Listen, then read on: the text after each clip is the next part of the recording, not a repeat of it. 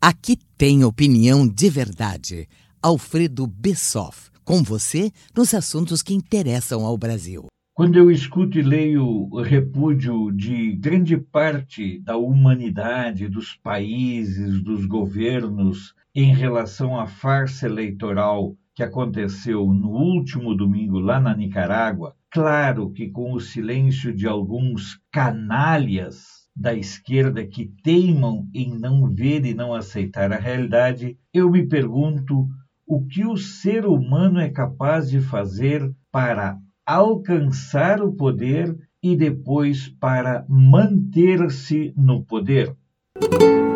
Eu gosto da memória, eu gosto da lembrança, eu gosto de vincular o presente com tudo aquilo que eu aprendi, com tudo aquilo que eu escutei e estudei ao longo da minha vida. E lembro ainda que entre os jornalistas havia uma sensação de regozijo, de vitória, com a conquista da Frente Sandinista de Libertação Nacional, que depois de uma intensa luta chegou ao poder na Nicarágua. Era o sonho de um país buscar libertar-se de anos de tirania, de submissão ao imperialismo e todos aqueles discursos e aquelas conversas fiadas que embalaram a gente ao longo da pós-adolescência e um período de muita manipulação ideológica. No entanto, o que lá no passado surgia como um sonho, como um ideal, como uma proposta de liberdade,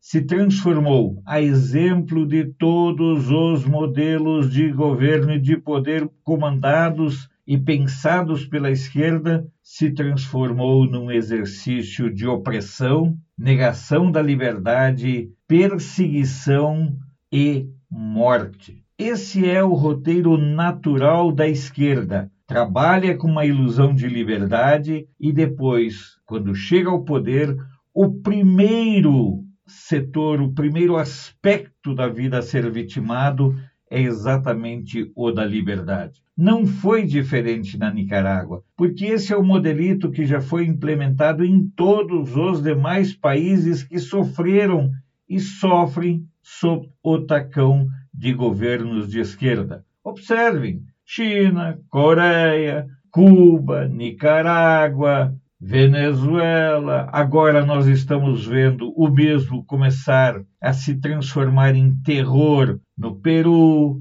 também na Bolívia, enfim, onde a esquerda chega ao poder pelos anseios da sociedade, depois a própria esquerda trata de matar esses anseios e matar a liberdade. No Chile, por exemplo, o candidato da esquerda, o Boric, ele simplesmente propõe a censura. E ontem ainda recebeu o apoio de uma candidata da esquerda que sonha transformar o país numa Cuba ou numa Venezuela. E o que eu penso ser mais assustador é que ainda existem pessoas que continuam acreditando e dando corda para esse tipo de gente. Lembre-se, a esquerda precisa da liberdade para destruir a liberdade. E é assim que ela faz, é assim que ela atua, é assim que ela se transforma no terror dos povos. Observem o que acontece em tantos países.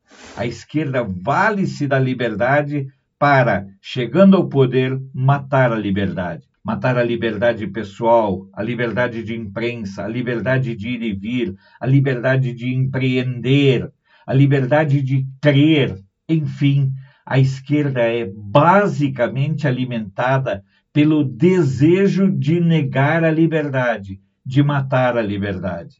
E dizer que lá no passado os mártires da fé tinham como princípio básico morrer pela sua fé. Hoje, os fanáticos esquerdistas matam por sua fé. Quanta diferença! E ainda existem aqueles que vêm falar para mim que é possível um cristão ser de esquerda.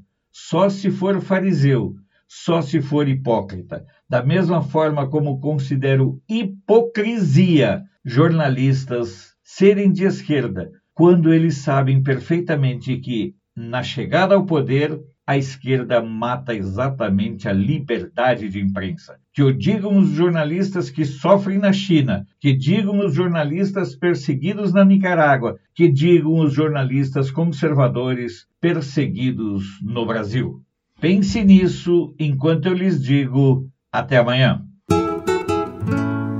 Esse foi Alfredo Bessoff, direto de Brasília. Apoio Feira dos Importados, o maior centro de compras da capital federal, onde você encontra de tudo em um só lugar. Até a próxima!